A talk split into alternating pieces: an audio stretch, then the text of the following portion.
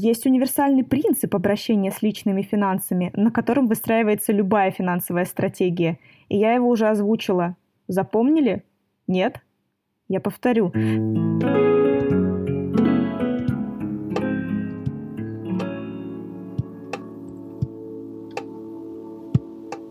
Дорогие слушатели, рада приветствовать вас в новом эпизоде подкаста «Море Мани». Сегодня мы попробуем разобраться с темой, существует ли универсальная финансовая стратегия на всю жизнь, и если существует, то как ее составить. А прежде чем мы перейдем к этой теме, напоминаю про свой инстаграм-блог moremoney.pro.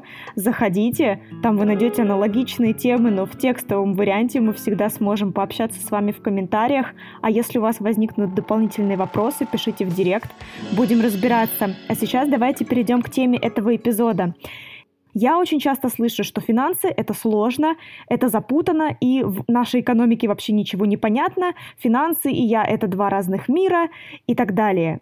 Действительно, так думают очень многие люди, кто никогда не сталкивался с какими-то финансовыми категориями или с реальной экономикой. И я могу их понять, потому что вокруг финансов и экономики летает очень много мифов об их сложности и запутанности.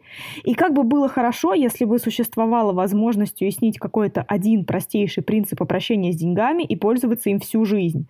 Друзья, я хочу вас поздравить. Это возможно, и такой принцип есть, и существует он испокон веков. И для выращивания своего собственного капитала хорошо бы было отпечатать этот принцип у себя в голове и на подсознательном уровне тоже.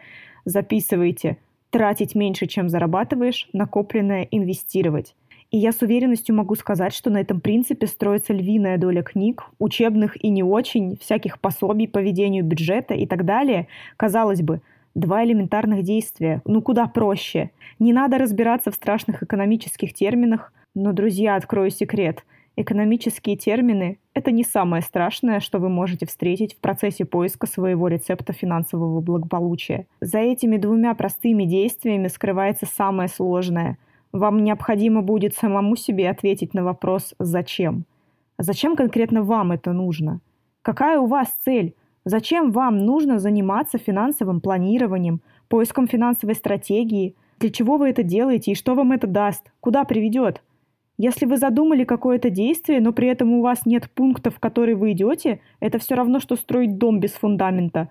У вас получится конструкция, но она будет очень шаткой и ненадежной. Именно поэтому определение цели, зачем конкретно вам нужно работать над своими финансами, является базовым первоочередным действием. Как мне нравится говорить, если вы не знаете, куда вы идете, вы в никуда придете. Может быть, вы вообще не идете, а стоите, а эффект движения создается потому, что события бегут мимо вас. Как только вы ответите себе на вопрос, зачем я буду это делать, вы автоматически будете знать и другие основные характеристики вашего личного рецепта финансового здоровья. Одна из таких – срок. И это абсолютно точно. Смотрите, как это работает. Ваша цель – дать образование ребенку, например. Когда? Лет через 10, потому что сейчас он только пошел в школу, и вот она, ваша конкретная цифра. Или вы хотите купить дом для себя и семьи. Когда? Наверное, годам к 35, ведь сейчас вы, допустим, только закончили вуз, и вам 22. В этом случае срок 13 лет. Или ваша цель – пенсия, как у европейца. Когда? Приблизительно лет через 20, потому что сейчас вы только въехали в дом вместе со своей семьей – в каждом из этих и многих других примеров, как только вы поняли для себя, зачем вам это нужно, вы автоматически определяете срок. И не стоит бояться того, что до этих запланированных событий еще очень далеко, и все может поменяться. Смотрите, за эти годы время будет идти очень медленно, секундами, минутами, но идти. И это неоспоримо, это физика. Вам, чтобы не оставаться на месте, нужно идти хотя бы с такой же скоростью каждый день, такими же неощутимыми маленькими шажочками продвигаться вперед. Иначе у вас есть риск остаться там же и с тем же, но уже постаревшим человеком.